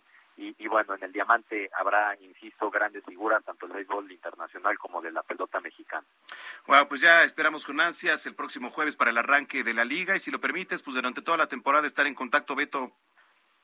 Claro que sí, Manuel. Muchas gracias por todo tu apoyo eh, eh, en, en, lo personal y por supuesto de, de, de, de toda tu audiencia para, para saber eh, el día a día de la Liga Mexicana de Béisbol y con muchísimo gusto les abrimos la puerta de los parques de pelota a todos los nuevos aficionados, aquellos que no se han dado la oportunidad de ir a un parque de pelota, dense la oportunidad y, y, y créanme que se van a divertir, se los garantizamos. Pues ahí está, ahí está el llamado. Gracias y suerte, Beto, estamos en contacto. Un fuerte abrazo, saludos. Saludos, Alberto Guadarrames, director de marketing y comunicación de la Liga Mexicana de Béisbol. Bueno, pues ahí está. Si no ha ido de verdad a un estadio, vaya, el ambiente es inmejorable y lo más importante es que es 100% familiar. Espectáculo garantizado con el rey de los deportes. 7 con 45 ya. Bueno, eh, estaba leyendo una nota que está publicada, por cierto, en eh, nuestro portal www.heraldodemexico.com.mx. Desde que el comercio ha aumentado a través de las plataformas virtuales, eh, especialmente ahora con la llegada de la pandemia, sí es cada vez más común ver a través del Internet que aumenta lo que es la compra-venta de objetos, y entre ellos ahora los billetes y las monedas de colección. Hay que recordar que el coleccionismo comprende una gran variedad de piezas, entre las que se incluyen acuñaciones contemporáneas de monedas, de billetes. Entonces, bueno, vale la pena destacar que dentro de este género del coleccionismo, sí existen dos tipos de comercialización de las monedas y el papel moneda. Uno refiere al dinero que ha estado en curso, pero que está en buenas condiciones. Y el otro se refiere a las monedas o papel moneda que está sin circular estos últimos integran a colecciones que presentan en empaques y estuches pues apropiados para su mejor conservación. Hay un billete de 20 pesos que vale hasta 400 mil.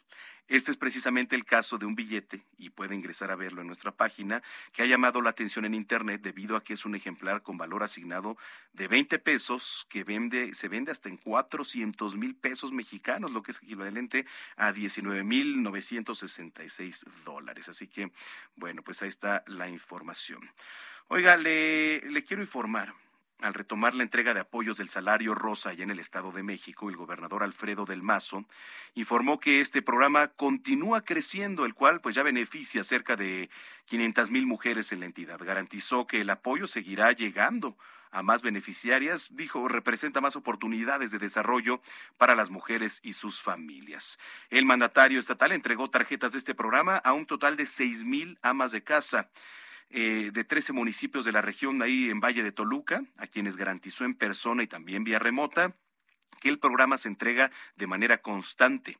Explicó que este programa tiene la finalidad de mejorar las opciones de desarrollo de las mujeres, ya que ellas son el pilar en los hogares. Parte de lo que dijo Alfredo del Mazo. Porque salario rosa, además de un apoyo, lo platicaba ahorita con Araceli, eh, vienen capacitaciones que les permitan a ustedes aprender cosas nuevas, acabar de estudiar, quienes quieren seguir en la escuela, por ejemplo, acabar de estudiar, eh, seguirse formando, poner un negocio, un proyecto productivo. De la mano del salario rosa vienen muchas cosas más. Por eso las vamos a acompañar para que, además de recibir este apoyo del salario rosa, les podamos dar otras herramientas para ayudarles a ustedes y a sus familias. Ahí está parte de lo que dijo Alfredo del Mazo durante esta entrega. Nos estaban escribiendo por aquí hace rato en Twitter que si era oficial que en el mes de abril se celebrara el Día de la Bicicleta. Eh, mire, le, le, voy a dar información. Es una información que realmente le hemos estado indagando. Si bien la Organización de las Naciones Unidas ha promulgado el 3 de junio, 3 de junio como el Día Mundial de la Bicicleta, pues no se puede ignorar el hecho de que este día también se ha celebrado tradicionalmente el 19 de abril. ¿Por qué? Y con el objetivo de promover el uso de este medio de transporte. Sí, pues sí, y hay que reconocerlo, es sostenible, es sano, para muchos es divertido. Hacer conciencia sobre los derechos de los ciclistas. Y también podríamos decir que es un día para que los ciclistas hagan conciencia de los derechos de otros transportes como son los automóviles, las motocicletas. Ahora también hay mucha gente que se transporta en estos famosos scooters, etcétera. Y los peatones también. Nosotros también somos un transporte, nosotros nos transportamos. Entonces, bueno, la fecha hace referencia al 19 de abril de 1943, cuando Albert Hoffman, conocido como el padre del LSD, realizara su laboratorio un experimento con el que ingirió 0.25 miligramos de ácido lisérigo para ver sus efectos y tuvo que volver a casa en bicicleta porque a consecuencia de la guerra no estaba permitido el desplazamiento en vehículos a motor. Y entonces en este viaje tuvo algunos problemas y acabó en el médico porque pensaba que la sustancia lo había envenenado. Después de algunos efectos de terror, ¿verdad? Terror, empezó a sentir pues disfrute, buenas sensaciones, en pocas palabras estaba drogado y finalmente ya terminó bien. Entonces yo le pregunto, ¿usted usa la bicicleta? Hágalo de manera responsable porque muchos de los accidentes también que se provocan día a día son por imprudencias de los ciclistas. Y se lo digo en particular con el tema de las aplicaciones. Llámese como sea, el Uber Eats, Didi, Food, este, lo que sea ¿Por qué? Porque, mire, van a toda velocidad, pasándose los altos, carrileando, yéndose por doquier. Y entonces imagínese que por cuestiones y azares del destino se tenga un accidente del cual nosotros no tuvimos la culpa. Y no, digo, no me ha pasado, pero sí lo he visto. Y un día estuve a punto. ¿Y sabe qué? No era mi culpa. No era mi culpa. Pero la verdad es que hay que poner mucha atención a eso porque no hay regulación no hay regulación todavía para los ciclistas. Y ahí van detrás los, los, los motociclistas, ¿eh? también de imprudentes. Se sienten que por traer motor y un par de ruedas se pueden pasar los saltos, pueden ir carrileando. No, señores, también tenemos reglas de convivencia en el transporte público. Entonces, este, hay que hacerlas efectivas y también yo llamo a las autoridades para que pongan mano dura ahí, por favor, para que cada quien vaya sus carriles, y haya observadores. Voy a poner una iniciativa, sí, señor. Oiga, eh, otra nota que le quería platicar antes de irnos. Durante décadas los astrónomos se han preguntado cómo se formó el universo. Es una pregunta que hasta el momento se antoja incluso imposible de responder, pero quizás el más reciente hallazgo de la NASA sí podría servir para entender un poco este interrogante. Utilizando datos del telescopio espacial Hubble, los astrónomos han encontrado ahora un agujero negro de rápido crecimiento llamado GNZ7Q. Se llama GNZ7Q, el cual se encontraba en el campo Great Observations Origins Deep Survey y uno de los más estudiados y que hasta el momento no había pasado desapercibido. Un equipo de investigadores internacionales liderados por Seijei Fujimoto, Seijei Fujimoto del Cosmic Down Center, allá en el Instituto Niels Bohr de la Universidad de Copenhague, determinó que este objeto, así le puso un monstruo, existió solo 750 millones de años después del Big Bang durante el proceso conocido como amanecer cósmico, el periodo temprano después del nacimiento de lo que es nuestro universo.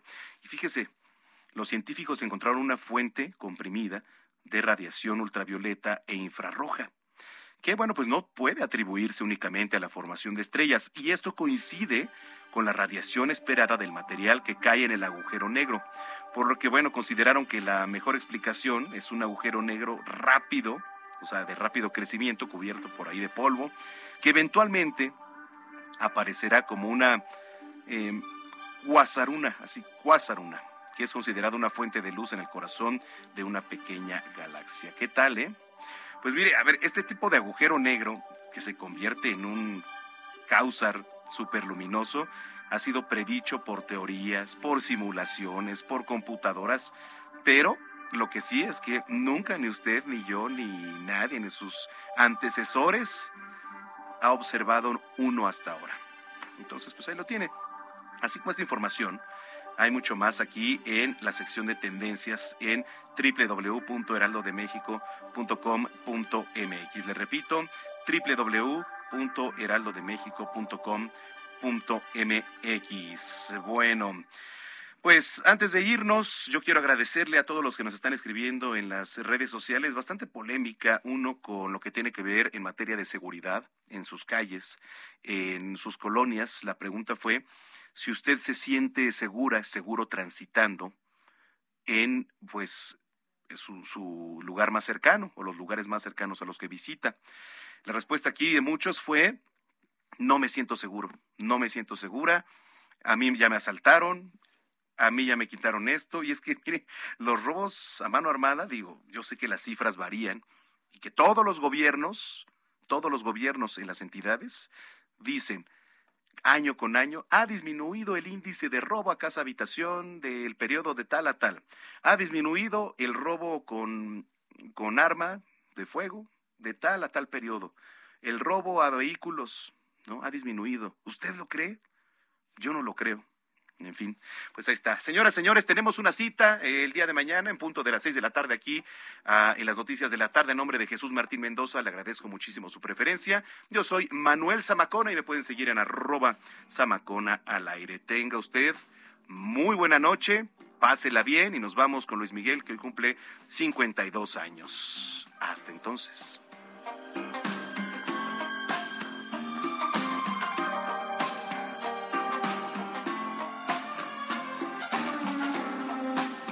Vida hay amores que nunca pueden olvidarse. Imborrables momentos que siempre guarda el corazón. Pero aquello... Esto fue Las Noticias de la Tarde con Jesús Martín Mendoza. Heraldo Radio 98.5 FM, una estación de Heraldo Media Group, transmitiendo desde Avenida Insurgente Sur 1271, Torre Carrachi, con 100.000 watts de potencia radiada. Hey folks, I'm Mark Marin from the WTF podcast, and this episode is brought to you by Kleenex Ultra Soft Tissues your ally to help tackle your allergy symptoms this season. I love the change of seasons, but nobody loves pollen and all those other things floating in the air that make you sneeze during this nice weather. Kleenex Ultra Soft tissues are hypoallergenic and allergist approved. So fight back against watery eyes and runny noses without worrying about irritating your skin. For this allergy season, grab Kleenex and face allergies head on.